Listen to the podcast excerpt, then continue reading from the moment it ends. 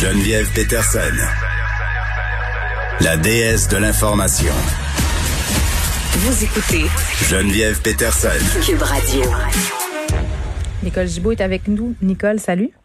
Bonjour Geneviève. Écoute, on, on va se demander aujourd'hui euh, comment la pandémie a affecté le système judiciaire durant la dernière année. On le sait, on a été témoins de ça tous les deux en commentant les différentes affaires judiciaires.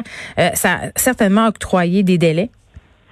Ben oui, mais je dirais en, euh, en commençant que ça a fait accélérer euh, beaucoup de choses Oui. euh, au niveau de la numérisation, au niveau du débrou. Il faut se débrouiller là.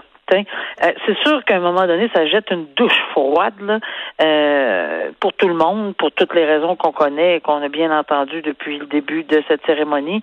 Et euh, ça jette une, une douche froide sur le système judiciaire parce que on, on s'attendait pas à un virement euh, aussi radical, aussi direct. Je ne pense pas que personne, peu importe, on parlait du système de santé, système de ci, système de ça, mais le système judiciaire, je ne pense pas qu'il qu'il s'attendait à avoir une gifle euh, euh, pour un revirement sur un dissous comme ça rapidement.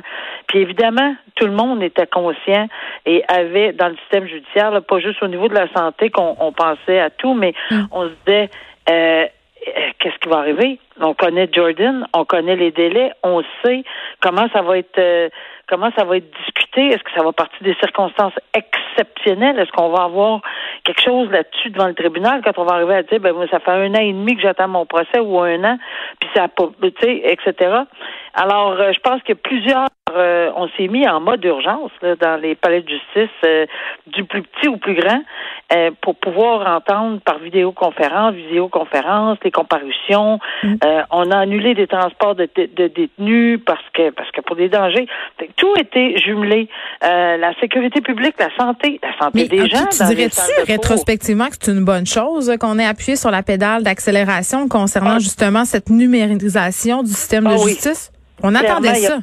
Oui, oui, non, clairement, il n'y a pas personne qui est pas pour les bonnes pas, pas pour les bonnes raisons, on s'entend là.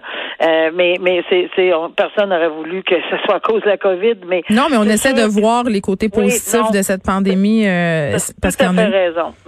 Tu as tout à fait raison de dire que un- et quand on a une réalisation qu'une pandémie est arrivée, quand, Mm. quand on est deux pieds dedans, là, puis qu'on fait, on peut pas faire autrement qu'on peut pas se plaindre tout le temps, là, que de- de- juste de dire, ben mon Dieu que, alors l- on a agi. Je pense que le système s'est adapté, puis oui, dans ce sens-là, euh, ça a été presque une- une- un coup de pied, une bonne chose pour pouvoir euh, agir rapidement. Euh, mais mais il a fallu sécuriser. Euh, Moi, je suis allée là, dans une salle de cours, dans plus qu'une, euh, et j'ai vu l'organisation, tout comme dans les commerces, tout comme dans par- tu sais, un peu partout là.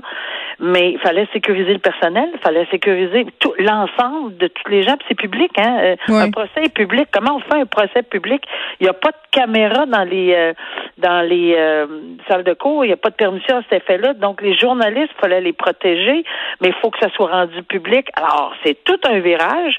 Euh, mais oui, c'est ça. Ça a donné. Mais puis je, je dirais que est-ce qu'il va y avoir d'engorgement? Sûrement. On ne pourra pas éviter qu'il y a des choses qui vont. On en entend déjà parler, mais il faut ajouter également toutes les causes, que ce soit au municipal, à la Cour supérieure, à la Cour du Québec, les demandes de mandat d'autorisation pour entrer des maisons pour euh, les gens qui ne respectent pas les consignes, le DPCP qui est intervenu, la police, tout le système pénal, DPCP, système de justice, les tribunaux, les juges, les avocats, etc., tout le monde a eu euh, une adaptation rapide et un tournant rapide à faire euh, pour, pouvoir- s'adapter. Puis c'est sûr qu'on va en avoir. Moi, j'ai des collègues encore qui siègent et euh, on me disait justement cette semaine, là, la, personne me dit, moi, je suis en train d'entendre des dossiers là sur les infractions de l'année passée.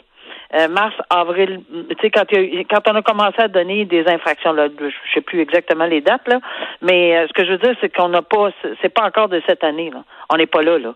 Alors, ce serait des infractions, par exemple, pour juin ou pour mai ou pour avril 2020. Alors, on commence à entendre ces dossiers-là. Euh, et, et c'est sûr qu'il va y avoir un encombrement là, de, de- Ben, l'effet d'entonnoir euh, indubitablement Ben, va se faire euh, sentir, mais Mais bon, pour revenir à, à, cette réforme, en guillemets, appelons ça comme ça, moi, je pense que ça nous a montré qu'on pouvait faire les choses rapidement. On a vu sensiblement euh, le même phénomène dans le milieu de l'éducation. On a créé très, très vite des ressources, des sites Internet, tu sais, des affaires qui prennent normalement là, des années là, à force de consultation puis de comités d'experts à mettre sur pied. Ah là, tout à coup, Nicole, ça y allait au toast. Ben, c'est un constat qu'on a. C'est ça, mais moi, je, tu sais, on brettait un peu. Bon, tu sais, on était toutes confortables. On en fait un petit peu, prend un petit café. On tu sais, cette espèce de, de, de, de ce, sentiment qu'on a le temps de le faire. Mais là, on l'avait plus. On l'a pas. On l'avait pas plus en éducation, en santé, en justice et tout le monde. Euh, je pense que là-dessus, là, on a une leçon de vie euh, solide. Pas juste une très bien. On se reparle demain, Nicole. Merci. Merci. Au revoir.